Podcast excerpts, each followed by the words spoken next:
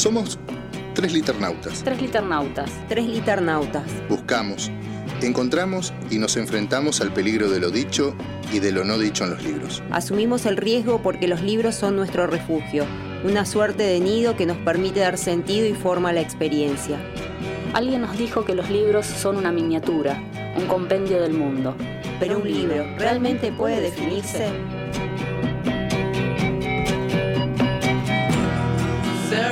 Nos habitan con vidas no vividas. Dan profundidad a un mundo inhabitable. Abren espacios en territorios inacabados. Nos protegen cuando la realidad es indiferente. Nos convocan a elucidar nuestra propia experiencia singular. Todos ellos nos permiten jugar, descubrir, gozar, asociar, perdernos. Por eso, exploramos los márgenes amarillos de viejos clásicos. Vamos a la deriva en el mar tumultuoso de los estantes. Buscamos las voces de quienes han creado mundos, con palabras, palabras, con palabras. Somos tres liternautas. Somos tres liternautas. Somos tres liternautas y aquí comienza nuestro viaje entre libros y más libros. Entre lecturas, entre lecturas, entre lecturas y escrituras.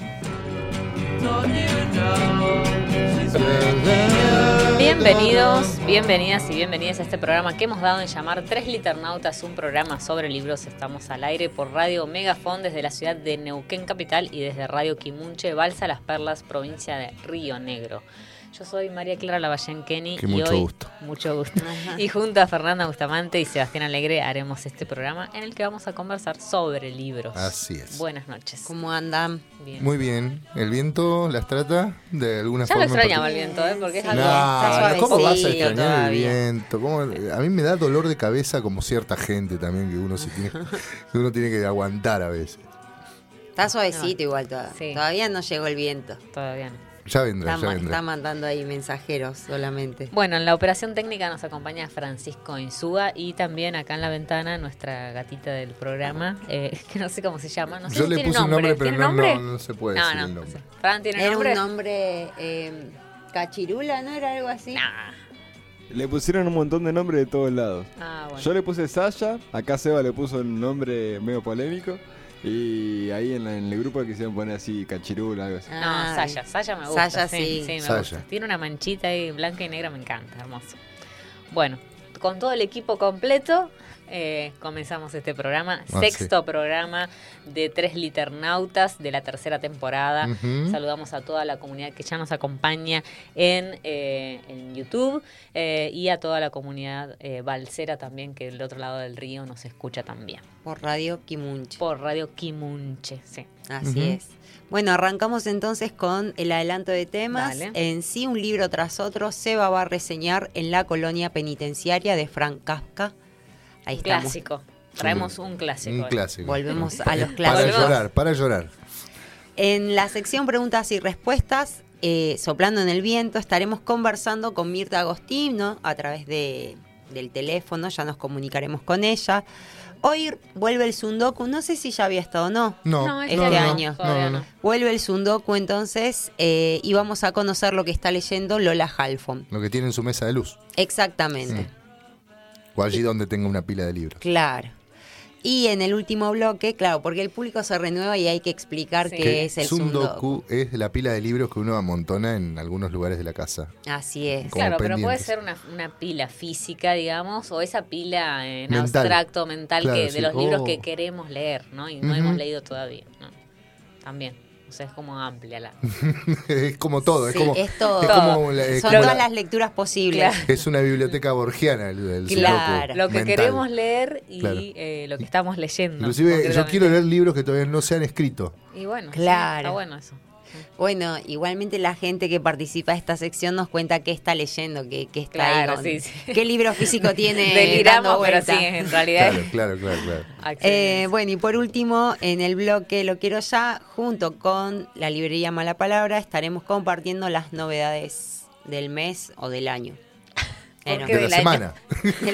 y porque decir del mes es como, es Claro, muy eh, limitante. Entonces, Eh, bueno, es todo vamos, el año. Vamos cada dos semanas, así que más o menos en esas dos semanas vemos la... Vamos armando Sí. nuestros sundokus claro. de libros que no podremos comprar. Claro, tal cual. Es cierto. Bueno, y yo le ampliaría un poquito más también, algo del 2022. Yo dije Sí, que sí. si era algo del Claro. 2022 lo aceptaba. ¿no? A veces hay reediciones. Modelo 2020. Claro. 22. No sé si esta de Chartier, eh, parece que es una reedición, ¿no?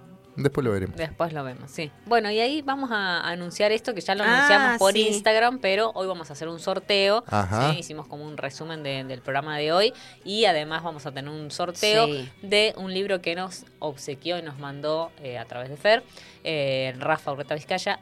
Llámame Cero Serial. Vamos a estar sorteando este libro hoy. Su última, Eh, no- su, no- su última su novela. última Sí, novela, Su última sí. novela. eh, le agradecemos mucho a Rafa que nos haya eh, compartido esto para poder sortear con la Sí, comunidad. nos compartió Eh, dos libros, en realidad, Chamamecero Serial Ah, ya te y dejaste uno. Informe sobre Aves. Todo el mundo, se- Eh, todo el mundo no, ustedes dos tiene- siempre se dejan libros. Y bueno, eso. No, no, yo, te- deben te- tener unos yo sundokus. dije, este lo, lo sorteamos ahora y el informe sobre aves quedará para algún Ah, otro programa. bien, bien, bien, perfecto. Eh, Ay, ojalá bueno, me lo gané yo. Agradecemos ahí el... Yo le agradezco especialmente porque también me mandó otros libros eh, de narrativa que, que estaba buscando, así que Sí, a mí también me eh, uno. inmensamente agradecida. Eh, Llamado a la solidaridad, escritores y escritoras que han pasado por tres liternautas, Claro. regálenme un libro. Un libro, quienes hayan escrito o estén escribiendo narrativa corta y quieren, quieran donar un libro, eh, están abiertas las, las puertas. De mi casa. Sí, exactamente, de mi biblioteca. Eh, y yo aprovecho para mandarle un saludo especial a Anita, una oyente fiel, eh, porque hoy es su cumpleaños, así que Ah, le mando un si es beso para grande. cumpleaños también, yo también quiero saludar a mi hermano Marcos, que hoy también cumpleaños. ¿En serio? Sí. Mira. Todo el mundo cumpleaños hoy. Ah, empezamos con la de la de Pachi, no me acuerdo cómo era la, la película. Pero bueno, Anita, feliz cumpleaños. No sé si estará escuchando, pero está casi, nos escucha casi todos los programas, Sí, así que bueno, ahí igual Bueno, saludo. Feliz cumpleañita. Feliz cumple. Bueno, para entonces volvemos al sorteo porque nos fuimos eh, eh, Sí. para participar del sorteo. Pueden mensajear, van a participar quienes están en YouTube, eh, en el Instagram quien responda la historia que armamos hoy y eh, bueno, pueden mandarnos también un mensaje a, a nuestros WhatsApp eh, Así es. particulares. ¿eh? Alguna forma de comunicación y ya están Y participando ya del están sorteo. participando. sí. Eh, bueno, recuerdo nuestras redes. Nuestro Dale. Instagram es Tres Liternautas. Lo pueden buscar así. También el Instagram de Radio Megafon. Eh, nuestro email tresliternautas.gmail.com para quienes nos escuchan en diferido y quieren enviarnos alguna sugerencia, crítica, lectura y demás. O libro. o, o libro también. Bueno. Eh, Facebook y Twitter Radio Megafon. Eh, en Spotify pueden seguir a Radio Megafon y también las playlists de Tres Liternautas, eh, tanto de la música que les seleccionamos como de las listas de los programas eh, para tenerlos todos eh, juntos. Y también estamos en YouTube en vivo. Recuerden tocar la campanita, así les llegan todas las notificaciones de este programa y de toda la radio Megafon.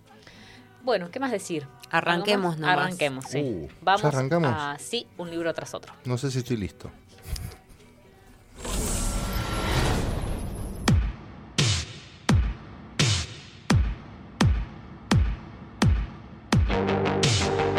Sí, un libro tras otro. Sí, un libro tras otro. Así decía Art que se debe escribir. Hemos incorporado el mismo precepto en nuestra forma de leer. ¿Qué nos fascina? ¿Qué verso nos ha dejado sin proferir palabra? ¿Con qué libro hemos sentido la violencia de un cross a la mandíbula? Sí, un libro tras otro. Un libro tras otro. Un libro tras otro. Un catálogo caprichoso de aquellas lecturas que nos empujaron con furia a un camino que ya no queremos abandonar. Que ya no queremos abandonar.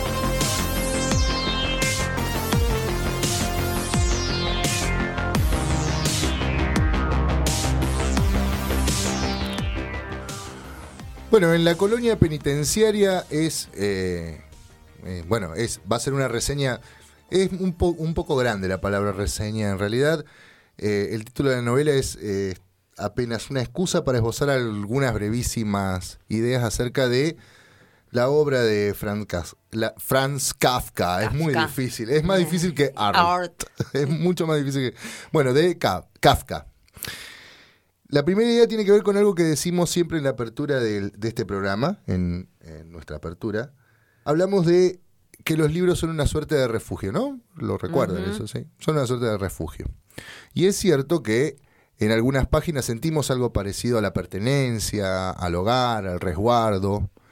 ¿Cuánto hemos sostenido algo así como una afirmación de fe como una suerte de credo literario acerca de, la vez, de las veces en que la literatura nos ha salvado, inclusive en el sentido más literal en que puede entenderse la salvación, ¿sí? la salvación de vida. Eh, hay incluso en el imaginario popular eh, la imagen de los lectores, de quienes hemos dedicado nuestra vida a la lectura, como una imagen vinculada al ocio y al confort. Desocupado lector, dice en una parte por allí el prólogo de Quijote de Cervantes. Y también es una idea que abona a el hábito de lectura, el trabajo de la lectura, vinculado al espacio del hogar, al espacio del refugio, al espacio del resguardo. ¿Mm? Pero hay obras que dejan de ser refugio y se vuelven una forma de arrojarnos algo así como a una intemperie y a la más desamparada de las intemperies. Y creo que eso se parece un poco a la obra de Kafka. Cuando hablamos, siguiendo lo que decimos en otra parte del programa que antecede a este bloque, o sea que presenta este bloque, Mm. eh, y seguimos a nuestro querido Roberto Art, que hay obras que tienen la potencia de un cross a la mandíbula, tal vez queremos significar que hay lecturas que nos dejan atónitos, desencajados. Bueno, la obra de Kafka es una trompada certera. Casi que se puede sentir la sangre en la boca y el machucón en la mejilla después de leer, por ejemplo, en la colonia penitenciaria o la metamorfosis o ante la ley. Y buscaba entonces una imagen que eh, me permitiera pensar también a qué se parece tropezarse uno con la obra de Kafka. Para dejar de abusar un poco de la metáfora esta del cross, del cross en la mandíbula Claro. de la que hemos hablado tanto y tanto y tanto. Y se me ocurrió que encontrarse con Kafka, encontrarse con su obra, con su escritura, se parece a eso que suele pasarnos muchas veces, de estar hurgando allí donde no tenemos que hurgar y encontrarnos con aquello que no hubiéramos querido encontrarnos, ¿no? ¿No ha- ¿Les ha pasado? Sí, sí. Sobre todo con los diarios. Claro. eh, o revisando un cajón y de repente, ah, hay algo que está ahí que no hubiéramos querido encontrar. Pero mejor que cualquier imagen que pudiera pensar yo, analogía o metáfora, eh, voy a ir a dos caracterizaciones que se hacen de, que se hacen de Kafka, ¿sí? Que explican de una manera mucho más certera de la que lo explico yo, eh, acerca de la obra de este escritor. Y el primero que ha caracterizado a Kafka es, eh, o sea, el, primero que voy a nombrar yo, es Borges, es Jorge Luis Borges. De hecho, la idea de reseñar a Kafka me surgió a partir de eh, programa anterior haber conversado acerca de lo- los 100 años de la edición de Fervor de bueno, de la primera edición de Fervor de Buenos Aires. Y con Borges pasa, como pasa con muchos autores por otras causas, ¿no? Que uno los lee y le dan ganas de leer otras cosas. Como que Borges nos manda a leer otras cosas. Hay otros eh, autores que nos dan ganas de leer otras cosas porque nos Por aburrimos. otros motivos. Por otros motivos, ¿no? Y recordé eh, ese, texto eh, ese texto maravilloso que se llama Kafka y sus precursores, eh, de Borges. Y también recordé en, en la obra completa de Borges hay, hay un compendio de prólogos que escribió Borges y hay un prólogo a la Metamorfosis, donde habla también de la obra de Kafka. Eh, Borges ha sido un lector ferviente de Kafka y ha dicho, por ejemplo, que la obra de Kafka está caracterizada por dos ideas que la rigen. Una es la subordinación, las historias que se van subordinando, y la otra es la idea de infinito, ¿no? Y acá quiero retomar esta idea de la intemperie a la que nos arroja la obra de Kafka, porque el infinito, ¿sí? El estar ante el infinito también nos da como un empujón hacia una suerte de intemperia, una suerte, una, un espacio sin, sin posibilidad de refugio. Podría hablar también de eh, del trabajo ese extensísimo y muy técnico y lleno de conceptos que esbozaron Deleuze y Guattari en, por una literatura menor, también hablan de Kafka, pero bueno, no tenemos el tiempo. Sí voy a citar a la segunda persona que mejor define la naturaleza de la obra de Kafka, ¿sí? y esa persona es Kafka mismo. A los 20 años, en una carta a un amigo, Kafka escribe cómo deberían ser los libros que él quiere escribir, ¿no? Y dice, creo que en general deberíamos leer solo libros que nos muerdan y nos pinchen. Si un libro no nos despierta de un golpe en la cabeza, ¿para qué leerlo? ¿Para que nos haga felices como escribes tú? Mi Dios, seríamos completamente felices si no tuviéramos libros y los libros que nos hicieran felices podríamos en rigor escribirlos nosotros mismos. Necesitamos, en cambio, libros que obren sobre nosotros como una desgracia que nos doliera mucho, como la muerte de alguien que amásemos más que a nosotros mismos, como si fuéramos condenados a vivir en los bosques lejos de todos los hombres, como un suicidio. Un libro debe ser el hacha para el mar helado dentro de nosotros. Bueno, Tremenda caracterización, ¿no? Me hacía acordar a lo que contó Tamara en el programa pasado del libro que, estaba en la cama. Sí, la, esa idea, ¿no? ¿Cómo, cómo es la idea? Contale, contale. No, bueno, no sé si lo voy a contar muy bien, pero digamos, ella se, digamos, entra a la literatura por ese libro, que era un libro de, Neruda. que estaba sosteniendo la cama, que lo usaban como para apoyar porque la cama se venía abajo, ¿no? Entonces por eso digo, ese, ese lugar del libro, ¿no? Como que sostiene algo en este caso. Claro, claro. Bueno, en este caso el libro no sostendría demasiado, sino todo lo contrario, nos derrumbaría, ¿no? Un libro que derrumbe, un libro que significa un, un hachazo en el mar helado de nuestra conciencia, ¿no? Voy a explicar brevemente, muy brevísimamente, el tema y algo de la trama argumental de eh, esta pequeña novela que se llama En la colonia penitenciaria. ¿sí? Un viajero está en una isla, una isla regida rigurosamente por un sistema completamente burocrático de aplicación de un castigo, ¿sí?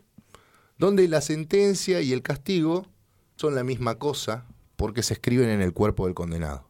El condenado muere luego de la aplicación de la sentencia un suplicio que dura alrededor de 12 horas, donde un mecanismo lleno de engranajes, eh, con un patrón, eh, escribe en el cuerpo hasta matarlo cuál fue, eh, o sea, la sentencia que, y cuál fue el crimen que provocó esa sentencia. Entonces hablan de un condenado que, por ejemplo, se quedó dormido cuando hacía guardia frente a un superior, y eh, lo quiso golpear cuando el superior lo despertó. Entonces está condenado a ser recostado en ese, en ese aparato y se le grabe en la piel, en la carne, la sentencia que dice honrarás a tus superiores. Eh, tengo un pequeño fragmento que dice cómo, cómo opera esta, este artilugio. La máquina es muy compleja. Siempre se tiene que romper o descomponer algo. Pero esto no debe inducirlo a uno a error en el juicio de conjunto. Por lo demás, para las correas se puede conseguir inmediatamente un repuesto. Voy a utilizar una cadena. Desde ya que eso comprometerá la delicadeza de las vibraciones del brazo derecho. Y mientras colocaba las cadenas agregó. El presupuesto para el mantenimiento de la máquina es ahora muy bajo. El comandante anterior, anterior yo disponía libremente de un fondo destinado a tal fin. Aquí había una tienda en la cual se guardaban todos los repuestos posibles. Confieso que se hacía casi un despilfarro. Antes quiero decir, no ahora, como sostiene el nuevo comandante, a quien todo le sirve nada más que de pretexto para combatir las antiguas instituciones. El viajero reflexionó. Es siempre delicado meterse de manera decisiva en los asuntos ajenos. Él no era ni ciudadano de la colonia penitenciaria, ni ciudadano del Estado en el que está, al que ésta pertenecía. Si quería juzgar la ejecución o directamente impedirla, le podrían decir, es, eres un extranjero, no te metas. la aplicación del tormento mediante esta suerte de máquina que funciona con engranajes, que tienden a romperse y que terminan prorrogando al infinito la tortura del condenado, se parece mucho a la organización del Estado en la Europa en la que, en la que Kafka escribe su obra. Y a la idea de interperie, entonces, se suma también la idea de el extranjero que está allí, ¿sí? Como presenciando todo. También se suma la sensación de un ridículo ante la servidumbre a la que nos someten las instituciones. La norma sin sentido, la obediencia sin reclamo ni justificación, la ignorancia ante, lo que se dicta sobre nuestros propios cuerpos, porque el condenado no conoce su sentencia, no la conoce, no sabe cuál es el crimen por el cual se, lo juzga. Es también un problema muy presente en, eh, en otro texto de Kafka, que es Ante la ley. Condenado está esperando ahí, el, presunto delincuente está esperando ahí que se lo juzgue sin saber cuál es el delito que ha cometido. Conocemos la ley por la cual se nos juzga y muchas veces no la conocemos, ¿no? El tema entonces de la colonia penitenciaria es el gran tema del engranaje en el que todos, todas, somos molidos. El tema es también la tortura como norma jurídica, como norma jurídica, no como excepcionalidad, y la indefensión de la humanidad ante ello. Condenado y ejecutor persisten en una existencia justificada por la presencia de los engranajes solamente. Y a esto se agrega una característica más, que es la idea de que todo esto ocurre en una suerte de ridículo, ¿no? Que ya lo decíamos hace un momento. Y otra característica que yo pude advertir es una suerte de subversión escénica también en la presentación de estos temas. Lo voy a explicar así de la manera más sencilla que pueda, ¿no? Cuando nosotros estamos ante un escenario trágico en la literatura, ¿no? Lo hacemos desde nuestra, eh, desde nuestra, eh, desde nuestro rol de espectador, ¿no? Entonces nos, eh, nos dolemos, sentimos empatía ante el héroe, héroe trágico, pensamos, pucha, qué mala suerte que tuvo Edipo, ¿no? pucha, cómo lo embromaron a Agamenón, eh, pero siempre estamos afuera. ¿no? Kafka subvierte esa escena para meternos adentro de esa escena. Porque nos encontramos ante una escena en la que se representa el tiempo vital humano como una tragedia bufonesca. ¿Mm? Y no hay un procedimiento de ruptura de la cuarta pared, como, hay, como suele haber en, cierta representación teatral, donde el público puede presentar, puede, eh, puede participar de la obra, pero siempre desde un lugar de espectador. Porque no hay paredes en esta tragedia humana que está representando Kafka. No hay paredes, hay solo intemperie, hay solo desolación y desnudez ante algo que es trágico dentro de la condición humana. Y entonces ya somos parte de esa tragedia. Y somos parte sin ser ni espectadores ni tampoco somos protagonistas. Porque hay algo que se requiere para ser protagonista de una escena trágica que es la idea de heroicidad. Y en Kafka esa idea de heroicidad no está. Y es por eso que Kafka nos duele tanto. Muy cierto. Muy buena tu reseña, Seba. Gracias. Bueno, vamos a la música.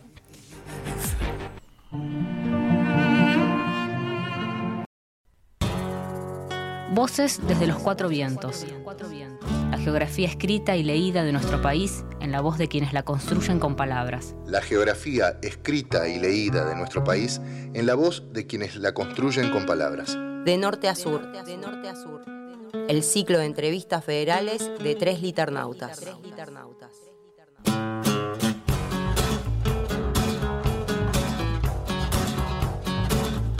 Bueno, y estamos en nuestra sección preguntas y respuestas soplando en el viento, eh, que es nuestro ciclo de entrevistas. eh. Así es. Bueno, pero también Bueno, eh, eh, sí. eh, Es- los eh, la escritores y las Son entre- escritoras acá son federales Son también. federales así que también, es cierto. Vamos a romper los límites ahí de lo, lo federal y, y lo Me neuquino. voy a Bueno, afeitar la barba y me voy a dejar las patillas solamente. Claro.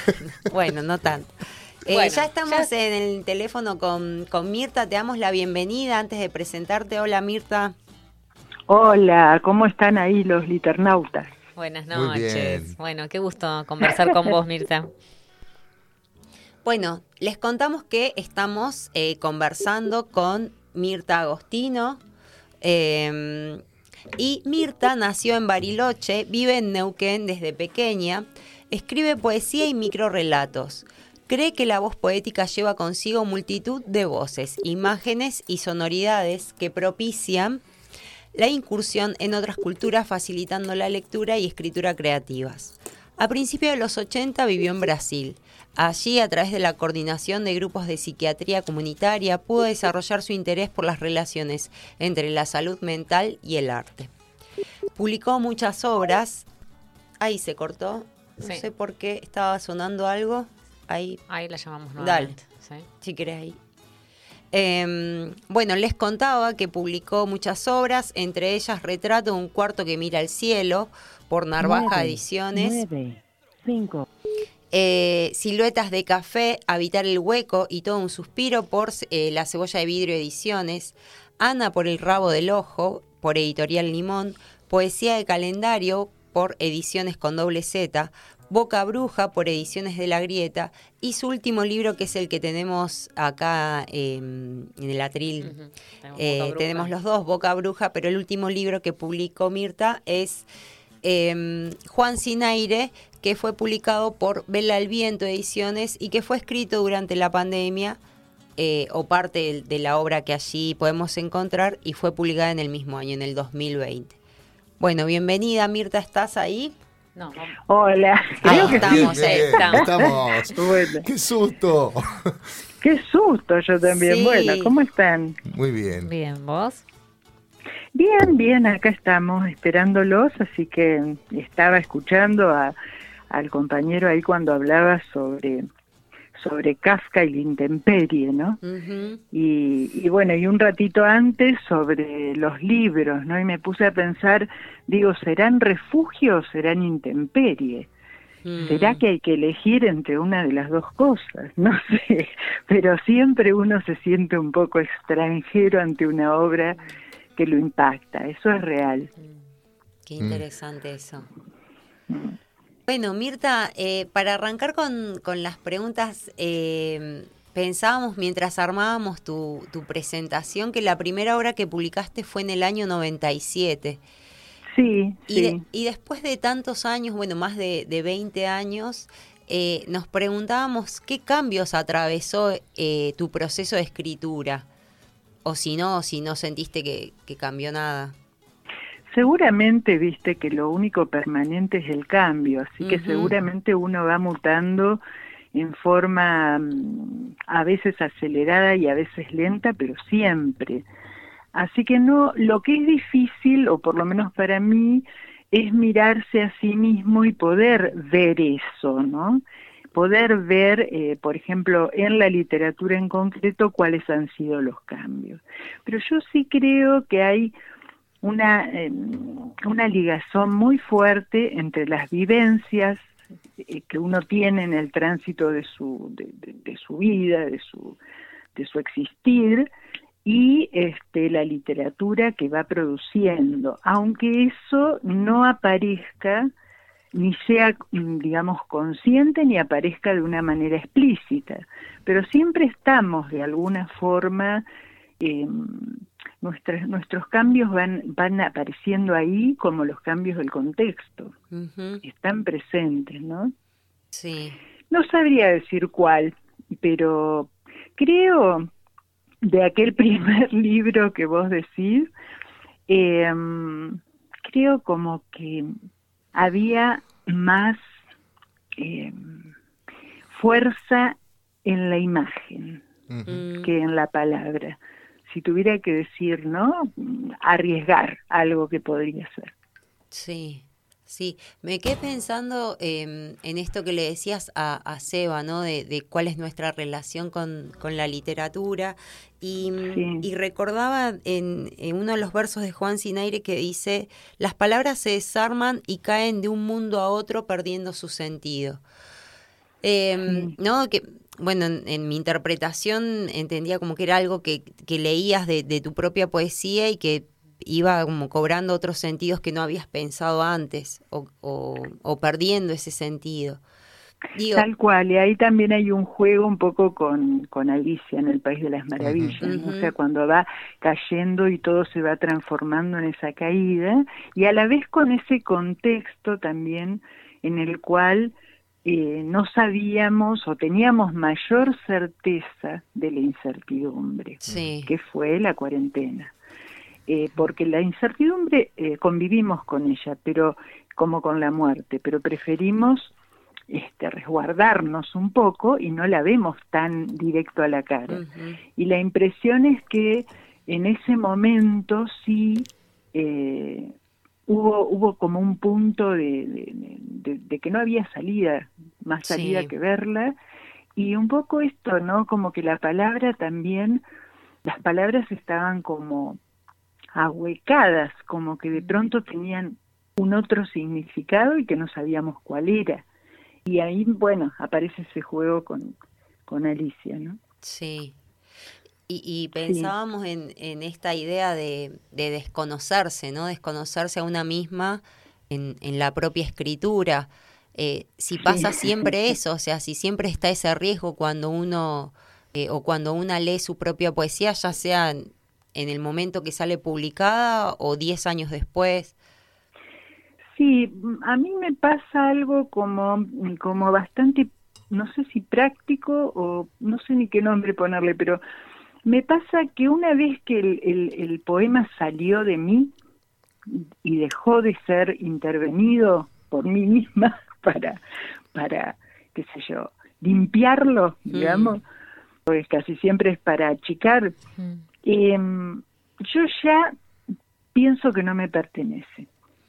Y es un sentimiento bastante fuerte, ¿no? O sea, como que después, si lo vuelvo a ver tiempo después, podría ser mío o de otra persona.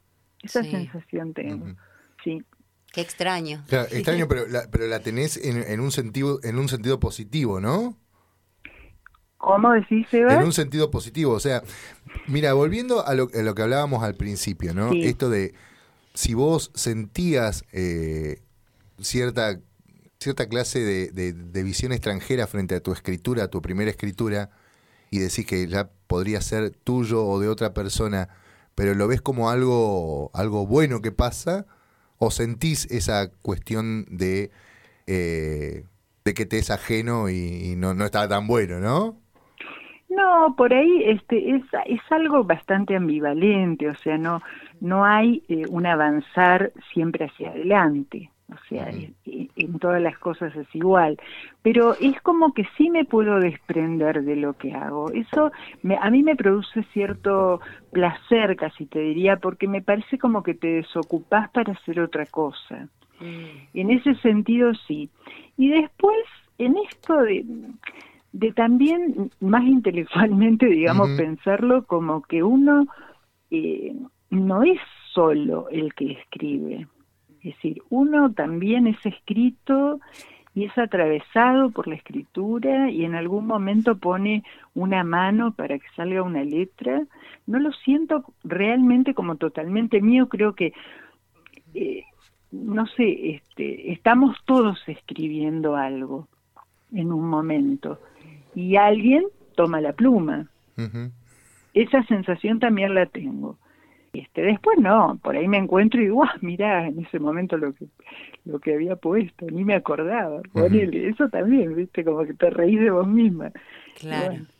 Qué linda esa sensación de asombrarse de, tu propia escritura, me parece un gesto muy muy lindo, ¿no? Noble porque es redescubrirse, creo, ¿no?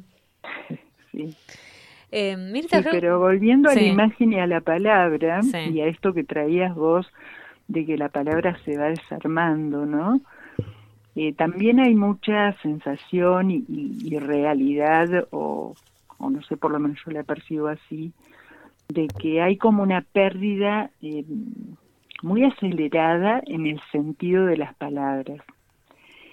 Y, y por ahí eso eh, como, como que puede resultar muy poético en el sentido de que, bueno, la palabra toma múltiples formas, se une a la imagen y vos podés disparar eh, muchísimas cosas en vos y en el otro que te lee, que no sabés ni qué será lo que le disparas.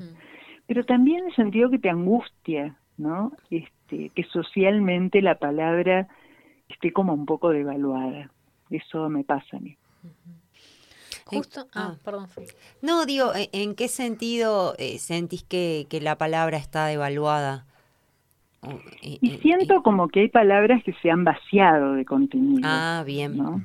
qué sé yo, por decir que se me viene a la cabeza revolución, ¿viste? Sí. Este, Libertad. o- Sí. libertad, por Sí. ni hablar, Mm. este, muy buena traerla, este, porque bueno, y entonces eso me, en parte me angustia, en parte eh, uno como que llega a saber que es parte del proceso de la vida y que hay cosas que tienen que morir para que otras nazcan, pero mientras tanto se produce una situación de cierta angustia, yo creo.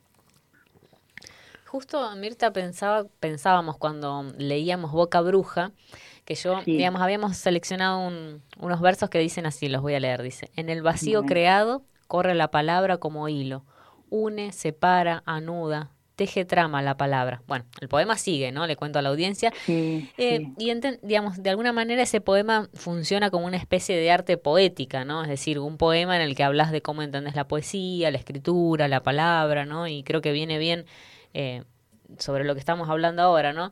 Y a mí, Sí. digamos, creo que nos surgió acá eh, cuando leímos eh, dos preguntas. Primero por el vacío, ¿no? Porque digo, en el vacío creado. Y luego, Mm. ¿cuál sería, digamos, el lugar del lenguaje en, en general y cuál es tu vínculo particular con el lenguaje? Bueno, eh, el vacío creado es una es interesante cómo trajiste esas, ese fragmento de texto a esta parte de la conversación, como si hubiera estado pensado. Este, el vacío creado, fíjate que al, al leérmelo vos yo este, lo escucho, ¿no? Y Sí. lo veo. Y digo, eh, el vacío lo crea uno, el vacío ya está, es anterior a uno, uno forma parte de ese vacío, no lo sé. En todo caso, en todo caso lo que sí sé yo, o por lo menos en lo que sí creo, es en que hay posibilidades de que haya un hilo, un hilo que forme red, que forme Ujú. trama. Eso sí lo creo, eh, lo creo desde el punto de vista humano, ¿no? Eso me, me sucede. Y creo que ahí aparece, porque ese poema también fue pensado o surge a partir de este todo el movimiento que hubo de mujeres eh, textiles en- Mm. acá en Neuquén, ¿no? Sí, Vos hablás, eh, hablás de tejer una trama, ¿no? Eh, sí, y eh, y ese, ese tejido lo inscribís en una suerte de genealogía de la lucha de las mujeres, ¿no? De, de la, de, de la quema de brujas. Mm. ¿Sentís desde tu poesía que formás parte y que y te ves tejiendo esa trama? Sí, el otro día hablando con, con otro escritor, con el Torcho Ordóñez, no sé qué dije yo en un momento, me dijo, ah, pero eso es Whitman. Y yo la verdad es que en el momento no recordé, pero sí, eh, cuando uno dice que uno por dentro es una multitud, muchas veces lo decimos, pero él fue quien lo acuñó, digamos, Whitman, ¿no? Y sí, de alguna forma eh, somos como muchas muchas facetas o, o cuando hablamos, hablamos por uno y también por los demás, aunque no lo sepamos. Entonces, en ese sentido, no sé si va por ahí tu, pregunta, eh, sí creo en la trama, que la trama es anterior. Bueno, ya Borges lo decía, hay un solo libro que se escribe. Y bueno, y en este caso mm, mío y en el de Boca Bruja, creo que, mm, que sí, que todas esas mujeres están presentes en mí, de alguna manera.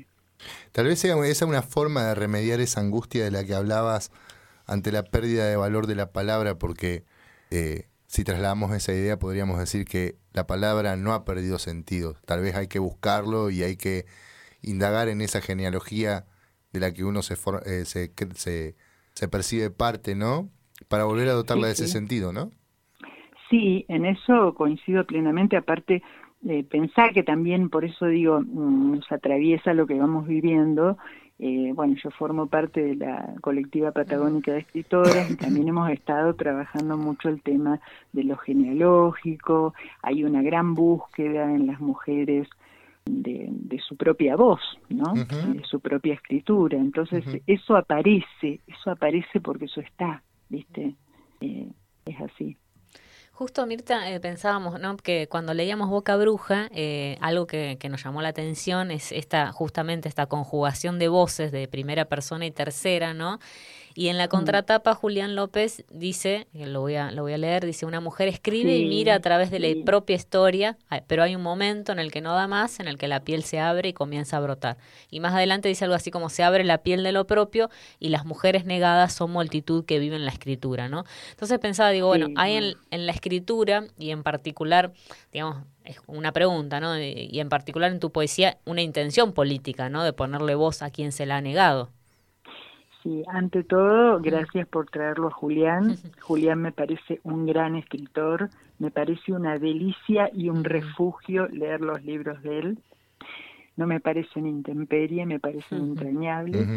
Y bueno, y lo que dice ahí sobre Boca Bruja, eh, sí, también me impactó bastante y creo que, que sí, que es así como, como lo lees vos. Yo también lo leo de la misma manera, ¿no? Como que hay en algún momento una explosión en la que eh, todas o todes nosotras aparecemos eh, como, como, como desde adentro en la calle, ¿no? Y sí creo que somos animales políticos, absolutamente aunque no hablemos de un partido. Claro. Sí, sí. Y también pensaba, eh, Mirta, cuando, bueno, pensábamos cuando leíamos en, en, relación a esta idea que venimos hablando, ¿no? Del lenguaje, eh, en este libro Boca Bruja, ¿no? Como, como un libro como poción, como conjuro. Y, y nos preguntábamos, ¿no? Si vos entendías el lenguaje como un conjuro para desarticular la realidad, ¿no? O si era la poesía para vos acaso un conjuro del lenguaje. Es una pregunta interesante. este, mira, em, no sé, pero creo que, que sí, que hay una búsqueda. Eh, el poeta es un buscador. Yo no sé si uno llega a decir que uno es poeta, pero bueno, quienes escribimos poesía somos buscadores. Es una manera de conocer el mundo. Es como entrarle por una endija, por un lugar que no es el que más se ve. eso es un, un atractivo eh, que cuando empezás no puedes parar porque ya está, ya, ya entraste ahí y bueno, tenés que seguir eh, caminando por ese lado, ¿no? Y si eso es un conjuro o no, no lo sé, pero vas encontrando conjuros en el camino, mm. eso seguro, eso seguro, ¿no? Este, una de las cosas que siempre mm, que tengo ahí como ganas de hacer y como soy medio vaga a veces no, no las hago, es esto de buscar en los dichos populares, en los, en los, primero buscar muchos dichos populares, ¿no? Y encontrar en ellos eh, cómo se conjura muchas veces, ¿no? Mm. Y, y, poder llevarlos, jugar con las palabras ahí, porque por suerte la literatura tiene eso es un mundo donde si hay cierta verosimilitud, todo es posible. Entonces eso también es muy atractivo.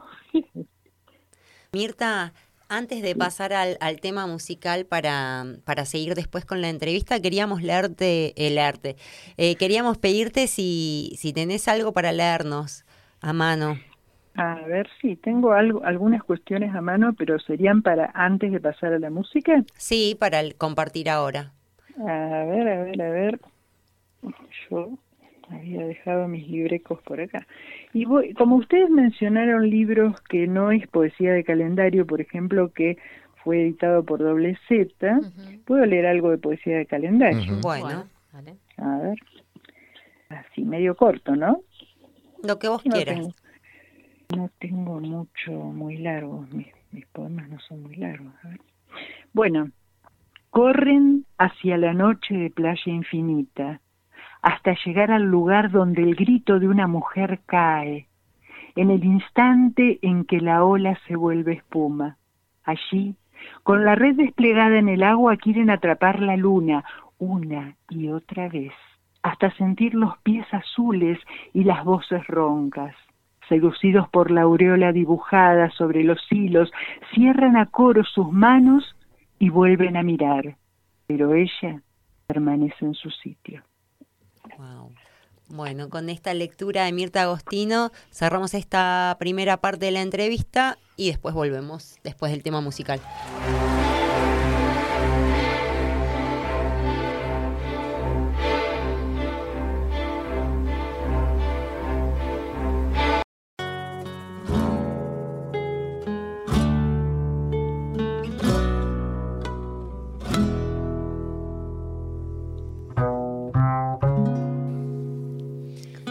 Seguimos entonces con la segunda parte de la entrevista a Mirta Agostino. Les contamos que su obra integra antologías en Argentina y España, coordina talleres literarios y además es integrante de la colectiva de escritoras patagónicas y del canal colectivo Algún Poema Tiene que Haber. Bueno, Mirta, eh, yo me había, habíamos anotado un, poema de Boca Bruja que, lo quiero compartir con la audiencia y después. Eh, hola. Hola, ¿nos escuchás, Mirta? Y ahí los estoy escuchando lejos. ¿Sí? A, ver. ¿nos escuchás ahí? Ahora sí mejor. Ah. No, decía Mirta que quiero, digamos, introducir una, una pregunta para, para conversar. Eh, y antes voy a leer un poema tuyo de, de, Boca Bruja, ¿sí? que dice así. Bueno. Cae la servilleta de la mesa contigua, todo cae, sale de su eje, trastabilla, se hunde, extraña armonía interna, sutil goce por la caída. Caen paredes, estructuras, torres, el fuego, lame y destruye, el agua no alcanza. Una mano se desliza sobre el mantel, cubre otra que se abre a la caricia. Punto de fusión fuera de contexto, un instante de quietud tiembla, busca el beso, hueco húmedo, entrada al mundo de la lluvia. Bueno, nos pareció un, poema precioso, eh, porque en él se conjugan como algunas ideas, creo yo, o creemos, entre lo universal y lo particular, ¿no? Y lo particular en lo universal. Mm.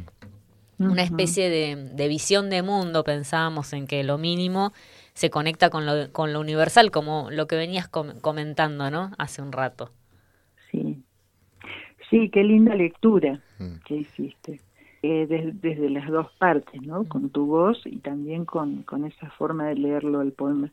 sí, eh, estoy totalmente de acuerdo en que, no sé si ahí se logra, pero que sí que lo, lo, mm. lo personal es político y lo, lo individual es universal y viceversa es un poco lo que así comenzó nuestra charla más o menos, ¿no? Y hablando de Kafka no no podíamos no entrar por ese lado, pero bueno, este es un poco como yo lo siento, ¿no? Eh, una es una misma, pero está siempre reflejada, mm, reforzada o no sé por el otro, o sea, no, uno no no puede ser uno sin el otro. Eso, la autoridad es permanente eh, y permanentemente presente. Y es cierto eso que decís vos, ¿no? También un poco como lo natural, la naturaleza, está presente también ahí, ¿no? Y el agua, que bueno, es un símbolo de vida ancestral, ¿no? Sí, también, es cierto. Me gustó esa idea de, de me gusta esa idea de lo universal en lo particular y lo particular en lo universal, ¿no? me pareció que ese poema como que condensaba esa, esa idea y bueno, me pareció lindo compartirlo. Y que es sumamente coherente eh, con lo que decía recién acerca de esa idea de multitud que, que habita en una persona, ¿no? Mm. Ahí, y como... Y, la genealogía. Sí, ahí viste, eh, viste ahí en el en, en Juan Sinaire me parece que está, que hay uno hay uno de los poemas que no sé porque acá no lo tengo a mano pero bueno que en, el cual también como aparece como una cocina que la cocina también es un lugar muy muy donde se cocinan las cosas no este muy íntimo muy cotidiano aparecen las discusiones entre las voces no como como que eso también uno a veces discute consigo mismo bueno aparecen personajes discutiéndose las cosas, ¿no? Y eso también... Eh, de hecho, esa idea aparece eh, a lo largo del libro, ¿no? También el, el, poema que le da título al libro eh, tiene esa conjunción de, de, voces de los Juanes, escritores, que, bueno, van dialogando ahí con vos o, entre ellos en este mm, momento de soledad y, hasta de angustia, podríamos pensar. Sí, este, está bueno esto de que mm, de que lo traigas porque también aparece esto, ¿no? La imagen, la palabra y los intertextos, como los textos de, de, gente generalmente que uno admira, ¿no? Porque, O que te pega de algún lado, el, el cross en la mandíbula, vos tomás cosas y, y, es como un diálogo que haces primero jugar entre ellos, que a lo mejor pertenecen a diferentes épocas, y bueno, y tenés la, audacia, por esto que te digo yo, de que en la literatura todo es posible, de meter tu, tu voz, ¿no? También. Entonces sí. Es así. Eh, Juan Sinaire contaba, Fernanda, en la introducción, fue eh, escrito durante la pandemia, ¿es así? Sí, durante, bueno, eso tiene como un pequeño cuentito, digamos, durante la eh, cuarentena casi. Claro, claro. Fue, o sea, la parte más dura de Mm. la pandemia que tuvimos. Em, yo le pedí a, yo dije, ay, ahora si no podemos salir a ningún lado, yo no puedo escribir si no estoy en contacto con la gente, si no estoy afuera, si no veo lo que pasa, bueno, no sé. Y, y entonces le pedí como a 20 personas conocidas, que la mayoría no escriben, que me manden tres palabras eh, sobre lo que estaban sintiendo, que pongan en tres palabras lo que, lo que les pasaba con esta situación que vivíamos, y que yo mm, iba a hacerles un poema a cada uno pensando, si le pido a 20, qué sé yo, me contestarán 8, ponele. No, me contestaron 19. Entonces dije, ay, qué locura, me tuve que poner a escribir porque eh, les había prometido eso y que bueno. Y una vez que tenía ese grupo de poemas, ya es como que empecé a desenrollar el hilo. Nunca me había pasado de escribir sobre un tema en el momento caliente del Mm. tema y, y creo que no, no, no creo que sea bueno, honestamente, para la calidad del texto, pero bueno, surgió así. Y bueno, lo demás se fue dando, viste, muy rápidamente. Y bueno, cuando quise acordar, le pregunté a, a Rubén de Vela Albierto, me dice, no, ya está, ya, no, no, no sé qué. Sale. Fue el libro que salió más rápido. Así que no sé si será el mejor, seguramente no. Pero bueno, fue así. Y fue muy colectivo, eh, porque esas palabras me las regalaron las personas, ¿viste? Claro. Vos hablabas, Entonces fue... hablabas de la ligazón en las vivencias, que hay mucho de eso también, y hablabas de este tiempo tan extraño que nos tocó vivir como un tiempo de eh, cuya mayor certeza era la certeza de la incertidumbre, ¿no? Un tiempo contradictorio y complejo donde eh, esa idea de refugio que es el hogar podría transformarse en, en cárcel, en prisión, Sí, tal cual. y, eh, y recién hablabas de eh, esto que caracterizábamos de manera negativa, que es la intemperie, ¿no? La desnudez, y como que hay una necesidad de salir a ese afuera y que lo vivimos en ese año, ¿no? ¿Lo, lo, lo ves así también? Sí, tal cual, porque hay un- una gran diferencia entre estar en silencio, por ejemplo, y ser acallado. Y también hay una gran diferencia entre quedarse en tu casa porque tenés ganas, porque disfrutás de ese espacio, porque no querés ruido, a que no puedas salir de tu casa. Esto que decís vos, a que tu casa se transforme en una celda, ¿no? Entonces, eh, esas diferencias son, son muy fuertes, ¿no? También diferencio lo que mucha gente en ese momento decía de que era como una dictadura, nada que ver, Claro, claro, claro. nada que ver. Dai, anoté esta frase que me pareció increíble. Hay una gran diferencia entre estar en silencio y sentirse acallado. Sí, sí. Mirta, eh, volviendo al, al tema de la cocina, porque me acordé que había un poema en Boca Bruja que mencionabas algo así como de las verduras y decías algo así, todo está en orden y, y me gustó porque bueno, me gusta mucho. la- Ah, sí. me Y encantó es un ese poema bastante viejo, mirá, sí, sí. Algo así como el ramo de perejil y un, un, un canastito con ¿Sabés a quién le verduras. gustaba ese poema? ¿A quién? A Maki Corbalán. Ajá. Así Sí, que es muy... puedes estar contenta de tu elección. sí, La muy dijo. sí. era que era muy ojo, además de ser una señora poeta, tenía un ojo clínico muy bueno y muy rápida, ¿no? Entonces, miré, ese me gustó.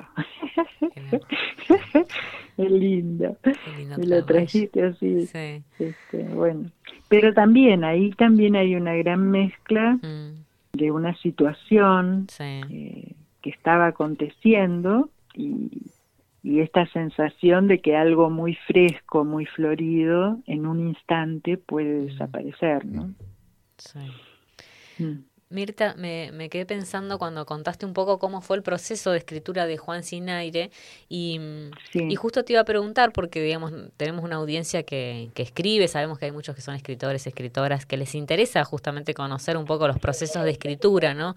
Cómo es llegar a conseguir un, concebir un libro como obra y también cómo es el proceso de, concreto de escribir un poema, ¿no? Vos lo contaste un poco en escribir... Eh, eh, de Juan eh, Sin Aire, digo, como, bueno, fue salió rápido, fue como todo un proceso así más.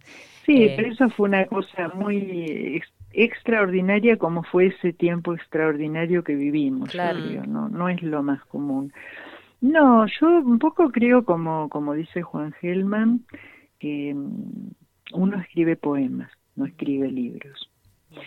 Eh, solo me pasó una vez yo creo que con Ana por el rabo del ojo, de estar muy centrada en un tema, que es algo muy lindo eso, porque se me ocurre que debe ser lo que le pasa a los pintores, que vos te aparece un tema, no te aparece una palabra, una imagen, una frase para, sino un tema que te sigue persiguiendo y vos de ese tema empezás a, a, como, como si fueras a, a, desanudar o a desandarlo y empezás a escribir mm, diversas cosas sobre un tema.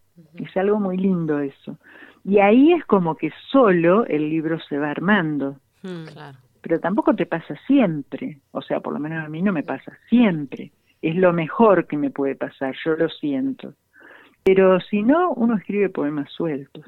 Pero como, como, el, hilo, el, hilo, de Ariadne anda por ahí, andás a ver, claro. En fin. No, digo, y después, ah. qué sé yo, me acuerdo de Gustavo Bacanarvaja con el primer libro que este, no me acuerdo bien el nombre, pero Retrato de un cuarto que mira al cielo, este, él me dice, bueno, acá tenés un montón, él había venido acá a buscar escritores de acá, ¿no? Entonces, este, me presentó Griselda Farnese a él y, bueno, nada, yo digo, sí, yo tengo unas cosas escritas, pero bueno, y le llevé como un sobre, sos madera, viste, lleno de... Entonces como a los 10 días me volvió a citar y me dice, bueno, este, ahora lo vamos a sacar. Ahora me dice, tenés que elegir vos, tenés tantas... No, le digo, yo ni sé cómo elegir. No, me dice, vos andá a tu cuarto, tira todo sobre la cama, me quedó grabado, ¿viste? y vos sola vas a ir buscándole un hilo a eso. Bueno, para mí fue re difícil, así que él me ayudó esa primera vez. Pero después me quedó grabado lo que me dijo, y sea sobre tu cama, sea sobre tu mesa, sea sobre lo que sea, este, un poco es eso lo que se, hace. Y ya cuando tenés un editor X y, y lográs un buen diálogo, eh, es un poco también te va, es como que te, hay como un, un retruque, ¿viste? Y bueno, y eso te ayuda. Bueno, Mirta, em, fue un placer hablar con vos, eh, escucharte. Nos gustaría, si, si, si querés, escucharte nuevamente con alguna lectura para poder cerrar esta entrevista. Eh, si hay alguno que ustedes quisieran, decime. Sí. Por ahí. Ah, si lo tiene a mano. ¿Cuál, ¿Cuál querés? Sí, los libros los tengo a mano, pero si vos me decís tal página, ponele de tal libro, bueno, lo agarro. El primero de Autoras Puentes ¿Cómo? El primero de Autoras Puentes, Ana. Ah, que recién también... sí, ese justo. porque Ana por, Ana por el rabo del ojo no lo tengo acá porque vos sabés que no no tengo son ediciones cortitas chiquitas de que sea 300 libros y te quedas sin nada ¿viste? claro así que Ana no me acuerdo si está incorporado en Boca Bruja puede ser Sí. Bueno, dale, va con ese. Bueno. Desayuna pájaros en la ventana. Un diario viejo deshoja noticias actuales, miradas en el tiempo, paisaje sepia sobre las tostadas. Cuando Ana está triste, se pinta mucho. Vuela detrás de la máscara, lugar ajeno. Mortaja acecha la paloma a la rota en el pecho. Así es, cuando una está triste, se pinta mucho. Muchísimas gracias, Mirta. bueno, gracias a ustedes, liternautas, y que sigan ahí gozando de buena salud en el espacio. Bueno, Bueno, muchas te gracias. mandamos un abrazo grande, Mirta. Un abrazo, chau, chau. Bueno, estábamos conversando con Mirta Agostino. Vamos a una pausa musical y luego continuamos.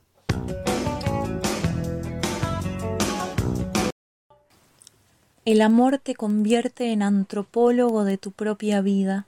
¿Qué son estos rituales y por qué deberíamos participar en ellos? ¿Qué es este idioma en el que nos metimos durante las más largas y peores noches de fogatas, como en una mala traducción? Así comienza el libro Solo por la emoción, un ensayo sobre las diferencias entre mujeres y hombres de Anne Carson. Es uno de los libros que está en mi mesa de luz. Mi mesa de luz es muy grande, entonces es un poco una perdición, porque bueno, acá conviven todos los libros por leer que están en una pilita, libros que ya leí, libros que estoy leyendo o que estoy releyendo, así que hay un montón. Voy a nombrar solo algunos. Acá tengo esta joya de Alicia Genovese, su libro de ensayos Abrir el mundo desde el ojo del poema, que estoy leyendo de a poquito, salió ahora y bueno, Genovese me encanta en sus ensayos sobre poesía. Tengo Las cosas que digo son ciertas, que es la poesía completa de Blanca Varela, una edición conjunta entre Caleta Olivia y Magog, también nuevo, que estoy saboreando de a poco. Acá está este que estoy releyendo, que ya leí, pero me gusta mucho y vamos a ver en taller esta semana, así que lo estoy releyendo, que es Magnífica Estrella la Nuestra. Es un libro publicado por Chanten, una editorial que recomiendo un montón. En este caso es poesía española, la poesía de tres poetas en este libro, que son Luna Miguel, María Sánchez y Elena Medel. También recomiendo. Tengo acá este libro que me encanta de Sindhu y Gafuri. También lo estoy leyendo de, de a poco, saboreando. Se llama Una hormiga es el principio de un nuevo universo, leer y escribir poesía con niños y niñas, de Kenneth Koch. Aquí él nos cuenta los ejercicios y poetas que le muestra a las niñas y las producciones de las niñas, los poemas que ellas escriben a partir de esas lecturas que son una bomba. Mucha emoción.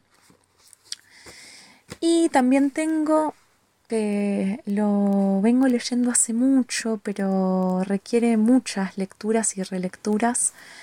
Cielo Nocturno con Heridas de Fuego, que es el libro de poemas de Ocean Wong, de la editorial Vaso Roto.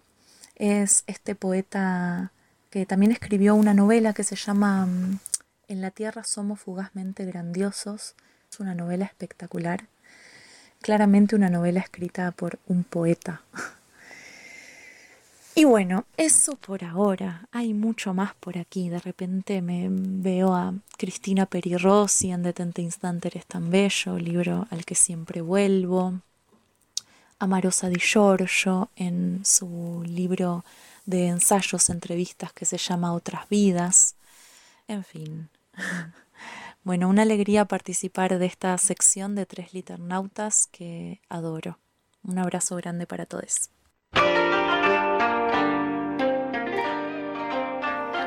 Bueno, escuchamos entonces el Sundoku de Lola Halfon, muy variado, me encantó lo que nos compartió. Recordemos que Lola Halfon nació en 1993 en Buenos Aires y vive en Villa Los Coihues, en Bariloche, con Runa, compañera canina. Sus poemas se encuentran en publicaciones artesanales, antologías y medios digitales. Forma parte de la Biblioteca Popular Cari Lafken de la colectiva de escritoras patagónicas y de la librería El Plan. Organiza eventos de poesía y coordina talleres de lectura y escritura. Y en el año eh, 2022 publicó publicó todavía y Fuga, publicado por Tanta Ceniza Editora. Y les iba a contar que este domingo siempre está publicando Hay en, su- en sus redes, publica todo, la pueden seguir y conocer todo lo que hace, tiene propuestas muy lindas. Pero este domingo 29 de abril a las 20 en La Barcaza se va a llevar a cabo la sexta edición de Movernos hacia un fuego perdurable, un ciclo de poesía, danza y visuales que organiza Lola junto a Camila Vallendor en Villa Los Coigües, San Carlos de Bariloche. Vamos a tener que ir en alguna oportunidad, ¿no? Eh, así que bueno, conocimos que está leyendo Lola y bueno, la invitación a quienes están cerca en Villa Langostura, San Martín, Bariloche, que se acerquen a esta, a esta movida cultural. Así bueno, que, pasemos entonces a bueno, Lo vamos quiero a ya. nuestra sección Lo quiero ya.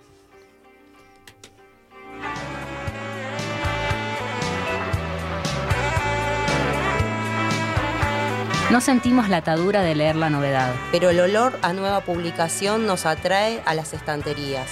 Lo quiero ya. Una guía arbitraria para sucumbir ante lo nuevo.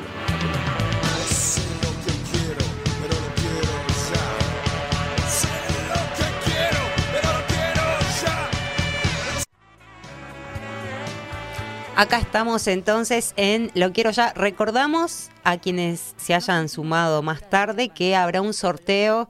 eh, ah, escuchaba una voz y era la, la música. Eh, que habrá un sorteo al final, al finalizar el programa, después de- del último tema. Así que escriban, escriban a nuestros WhatsApp, eh, YouTube, chat de YouTube, Instagram. Instagram, lo que quieran. Bueno, arrancamos entonces con la primera recomendación, que es el libro que vamos a sortear, Chamamecero Serial de Rafa Urreta Vizcaya. Vizcaya. Es el último libro publicado por Brumana Editora y es una novela, una novela corta que cuenta la, la llegada de un correntino a Zapala y tiene una, un inicio muy prometedor. Eh, leí el primer capítulo para, para poder ver de, de qué se trata y me dieron ganas de, de terminar de leerla en el momento. Eh, es un lenguaje muy, muy exquisito. eh, nada, dan, dan ganas de leerla y de, de leerla de un tirón. Así que recomendamos esta novela, Chamamecero Serial de Rafael Urreta Vizcaya. ¿Vamos uno y uno? Ah, O- bueno. Eh, no, pensé que ibas a hacer todos vos, por eso me agarraste desprevenida. Bueno, voy Bueno, si, si Bueno. querés sigo mientras buscas. Eh, no, empiezo Dale. por este. Eh, Son tiempos de humo de Jorge Pucci García con ilustraciones de Marina Sánchez. Un libro que eh, yo lo agarré pensando en literatura infantil, pero en realidad no. Y Fer me marcó un poema para leer. No sé si Dale, lo leemos. sí, leámoslo, es ¿Sí? cortito. No sé si, sí, es ese. Entre el hierro, lo abstracto y el concreto se arma el refugio, cimiento de nuestros cuerpos. Bueno, es un libro precioso eh, de, de Pucci García, así que eh, se los recomiendo. Recomendable. Hay una... eh, Ah, no dije la editorial, perdón. Bueno, pero después. eh, Artilugio, porque no, Ah, era una bien. editorial que, que conocía. Eh, bueno, tiene unas ilustraciones también muy, muy bellas y unos poemas, como unos collages serían, ¿no? claro. Hay un libro de poesías ilustrado, Ilustrado. eh, que no es para eh, ni- niñeces, pero, pero bueno, se puede compartir también la Sí, lectura y es cierto. Eh, jugar un poco con, con las imágenes. Otro de los libros que queremos compartir eh, también es de un escritor neuquino, eh, Pablo Lombard, Las formas del desierto, acá lo estoy mostrando, está publicado por Vela al Viento, que fue la misma editorial que publicó a Mirta Agostino. Eh, este libro es un libro de cuentos, de cuentos, de relatos cortos, ahí se lo paso a Seba, y bueno, cuenta eh, historias que son muy propias de la zona y que nos, nos interpelan porque son lugares eh, conocidos, ¿no? En, en, la, en el prólogo Burton se pregunta si, eh, no se pregunta, pero manifiesta esta relación entre el territorio y los habitantes, las personas que viven ahí, ¿no? ¿Quién modifica a quién? Eh, sería la pregunta y bueno, acá hay una serie de relatos que trabajan sobre eso. Es, eh, ya lo dije la, la- por la editorial. Bueno, vamos con otro. Este es eh, Conferencia sobre Nada de John Cage eh, y con una traducción de Fowell y Pablo Llanera. Es un libro muy extraño, si se quiere, o sea, es la primera impresión. Eh, bueno, John Cage era un eh, músico, compositor, performance, bueno, eh, que, digamos, se dedicó a, a explicar, digamos, o a, o a entender el silencio, ¿no? Entonces hay una obra muy... eh, eh, conocida, es así porque la conoces, ¿no? Eh, silencio, en la que, bueno, es una partitura en la que hay que interpretar el silencio, ¿no? Y bueno, en este sentido... no la escuché. Ah, bueno, eh, esta conferencia de, fue publicada en 1959, son algunos compases, y voy a leer un pedacito, dice, aquí estoy, y nada hay que decir, si alguien dejemos, quiere irse a otra parte, dejémoslo salir en silencio. Bueno, eh, es un, digamos, un libro... A mí vieron que me llaman la atención los libros pequeños, ¿no? Entonces ya me llamó la atención por eso y bueno, yo últimamente vengo leyendo algunas cosas de John Cage porque me parece que es, eh, eh, bueno, una persona muy creativa, ¿no? Eh, y bueno, digamos, hubo toda una, una problemática en torno a, cómo traducir esa conferencia, porque bueno, justamente la idea no se trata, digamos, que sería la nada, ¿no? Hablar sobre la nada. Se supone que en una conferencia uno va a hablar sobre un tema y en este caso el tema sería la nada, pareciera ser, ¿no? Eh, bueno, eh, podría no considerarse un libro también porque es como algo muy extraño, digamos, muy, muy pequeño, tiene como otra, bueno, como si fuera una especie de partitura de una, de una supuesta conferencia, ¿no?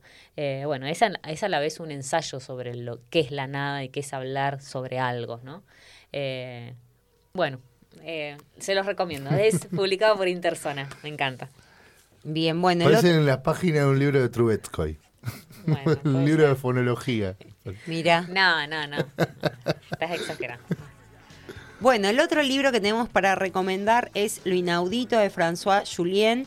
Eh, calculo que se pronuncia así el nombre porque es, es, francés. Bueno, como, eh, como le indica su nombre, es un filósofo francés y en este caso eh, la editorial El Cuenco de Plata publica este libro, digamos, traduce eh, que el traductor es Silvio Matoni. El libro fue publicado en el año 2019, pero bueno, llega a nuestro país y a nuestro idioma eh, en, este, mm, en esta edición. Y lo inaudito trabaja sobre lo que eh, él describe, que es lo inaudito, que es eso que no podemos Em, a lo que no podemos acceder por estar constantemente frente a nuestros ojos y por estar mencionado o codificado por un lenguaje que no nos permite eh, poder verlo de otra forma. Entonces eh, hay un trabajo ahí a lo largo de los capítulos sobre eso que considera lo inaudito, ¿no? Y a lo que eh, tenemos que acceder rompiendo esos condicionamientos que nos da el lenguaje. Entre, entre John Cage eh, François Julien y Kafka nos podríamos hacer un, un, interesante podcast. Y le sumamos este, este también pequeño que me llamó la atención por eso, eh, es, de Juan Vico, La fábrica de espectros, de una editorial que también eh, no conocía, Wunderkammer, y es un libro, eh, es un, un, autor que bueno, tiene muchos libros publicados de cuentos y novelas, pero en este se dedica a, digamos, a digamos, a a estudiar la imagen cinematográfica, ¿no? Y justamente lo fantasmagórico y lo onírico en el cine. Bueno, me encanta, tiene imágenes también de algunas, eh, de algunas películas, ¿no? Y bueno, digamos, es ese recorrido sobre la imagen en el cine. Así que este es Interesantísimo. Bueno, bueno vengo golpeando el micrófono. Y mi última recomendación es La cabellera andante de Margot Glantz. Eh, bueno, es un libro de ensayos que habla sobre la... Eh, no, no voy a decir mucho porque eh, no tuve la oportunidad de, leer el primer capítulo en las primeras páginas que me gusta hacerlo para poder recomendarlo con em, con conciencia, pero bueno, por lo que he visto, eh, son historias relacionadas con la cabellera de las personas. Así que bueno, también es una recomendación de Editorial El Cuenco de Plata también, la misma editorial que mencionamos antes. Bueno, yo sigo, tengo tres más, pero voy rápido. Este es Memorias de una Beatnik de Diandi Prima y bueno, justamente fue publicado en el año 1969, en esta oportunidad publicado por Las Afueras y es un libro justamente que recupera memorias de una víctima, de una beatnik, perdón, de una beatnik, eh, de esta poeta estadounidense que pertenecía a la generación beatnik también, eh, eh, hasta que, bueno, Dice así, les voy a leer eh, una, una partecita de, la contratapa. Diandi Prima escribe con la prosa fría de una poeta en llamas. Bueno, es la, las memorias entonces de, esta poeta eh, norteamericana. Eh, bueno, esta también es otra otra recomendación, Seba, mira como me encanta el asombro de Seba. No, no, no, porque hoy vi una pintura con el mismo motivo. Ah, mira. Bueno, esta se llama La Guerrera Wang, eh, perdón, Bang Wanshu. Eh, es un texto anónimo, ¿sí? Y la traducción la hace Kami Cho Yo-he Kim, no sé si la pronuncio bien, ¿sí? El texto este, ¿sí? Es... Eh, digamos, es un, libro escrito en el siglo XIX y pertenece al género que se diría como heroínas de la antigüedad, un texto antiguo de la literatura china, ¿sí? coreana en realidad, perdón, y Joseon ¿sí? fue justamente la última dinastía coreana. Bueno, y es un libro, eh, me parece muy interesante, eh, porque bueno, no, a veces no, no estamos tan habituados a, a, leer literatura coreana y me parece que, bueno, traemos... Eh, me acordé, me acordé. Sí. Eh, la tapa de la, del nuevo ejemplar de la revista, creo, de, de, la, de la carrera de letras de, de la UBA, eh, tiene una pintura, un, ah. un, una pintura muy parecida. Bien, esta es de la editorial, una otra editorial que no conocía tampoco, eh, que no sé ni cómo se pronuncia, Warang, es Warang, ¿sí? Bien, y el último, ¿sí? y ya cerramos, lo quiero ya, es Cartografías Imaginarias, siglos XVI y 10, del siglo XVI al XVIII de Roger Chartier, ¿sí? eh, que es un estudioso de la lectura, de, de- la, de la lectura y, y la escritura, ¿sí? de la cultura escrita, digamos, ¿sí? un historiador del libro. ¿sí? Eh, y bueno, en este, esta- este libro es una traducción de Horacio Pons y de alguna manera recupera un poco esas eh, expediciones por mundos exóticos y esas cartografías que se armaban del Nuevo Mundo. Eh, y bueno, son pequeños textos también donde aparecen algunos mapas también Mm. eh, de la antigüedad. ¿sí? Tremendo. Bueno, de todo teníamos hoy, ¿sí? muy variado. Bueno, Bueno, vamos, vamos al tema musical y, y ya cerramos. Mientras preparamos el sorteo.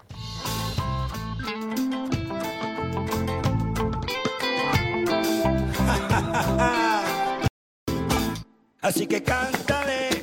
Bueno, se viene el sorteo entonces. Mm, qué expectativa. Acá tengo entonces a todos los que Yo no participo. Uy, No, no puedes ¿Dónde está el libro? Para llevarse Acá. el Ah, chamamé está en mi cero bolso. cereal. Sí, Fran nos quiere decir algo. ¿Yo puedo participar? Ah, o Fran no quiere cuenta? participar. Ya igual es medio tarde, a la próxima. Le- lo agregamos, lo Lo agregamos, agregamos. te agregamos. Te vamos a agregar, sí, sí, sí. Sí, Si agregamos, pues estamos pasando unos minutos y. Claro, sí, Bueno. sí. Sí. En vivo, ¿eh? En vivo. Nada de fraude acá. No, no, además con papeles. Eh, voy, a, voy a sacar yo porque el escribano que tenemos eh, sigue detenido. Ah. bueno, ahí, Bueno. ahí va. Chamamecero serial del Rafa Urreta Vizcaya. Es el... A Bueno. ver, chan, chan, chan, ¿No tenés Si lo gana, botonera? ¿No si lo botonera? gana Fran, eh, tiene que reseñar después. Sí, sí, sí, sí, Claro. sí. Bueno.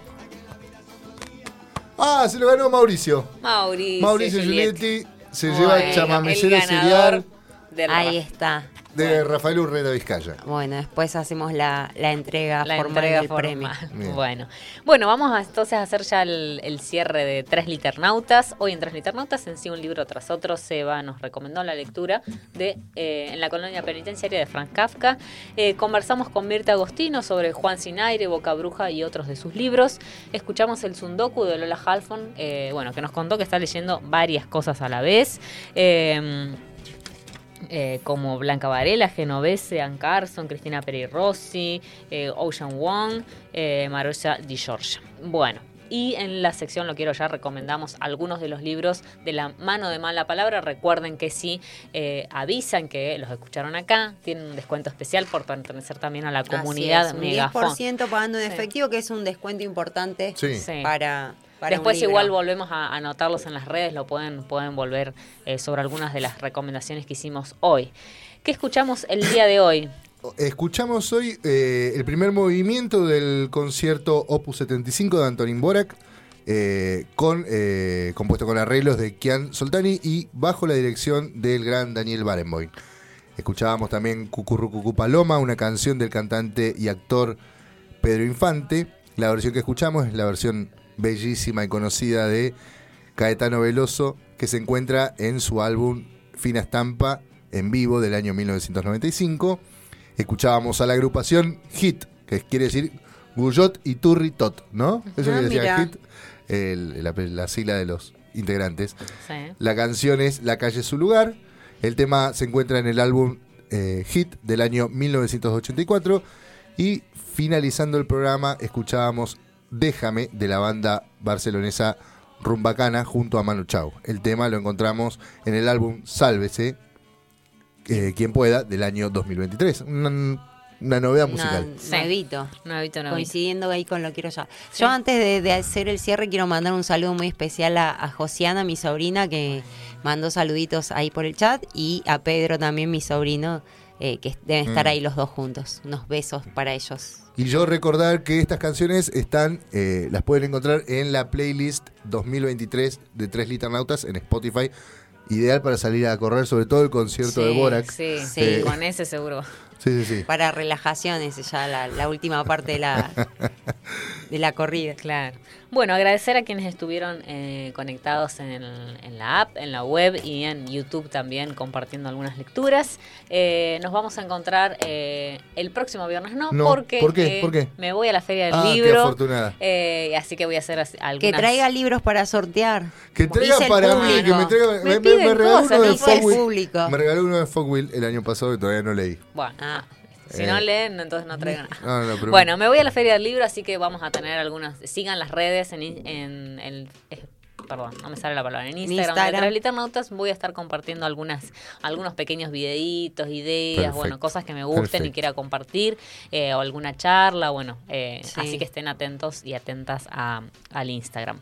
Eh, así que bueno, el próximo viernes no nos encontramos, nos encontraremos el 12 de mayo. El viernes 12. El viernes 12. que quizás también contamos ahí con la eh, presencia telefónica de Mauricio, que va a estar Ah, en la es Feria cierto. del Libro leyendo Mauricio Sí. Giulietti, así que también va a ser de corresponsal. de Ah, corresponsal el buenísimo, 12. buenísimo. Sí, sí, sí. Así que bueno, bueno, no sé, entonces, dentro hasta dentro de. de dos semanas. semanas. Gracias, Fran, por la operación técnica. Eh, quiero eh, aclarar que no fui yo quien me equivocó, de- se equivocó del, de la artística de norte a sur. Bueno, un detalle ahí con, con Fran. Eh, eh, bueno, nos encontramos bueno, vemos. Buen Gracias, fin, de semana. Por Radio Megafon, la radio donde las ideas suenan, fuerte. Esto fue Tres Liternautas. Tres Escuchanos el próximo viernes de 22 a 23.30 por Radio Megafon. Radio Megafon.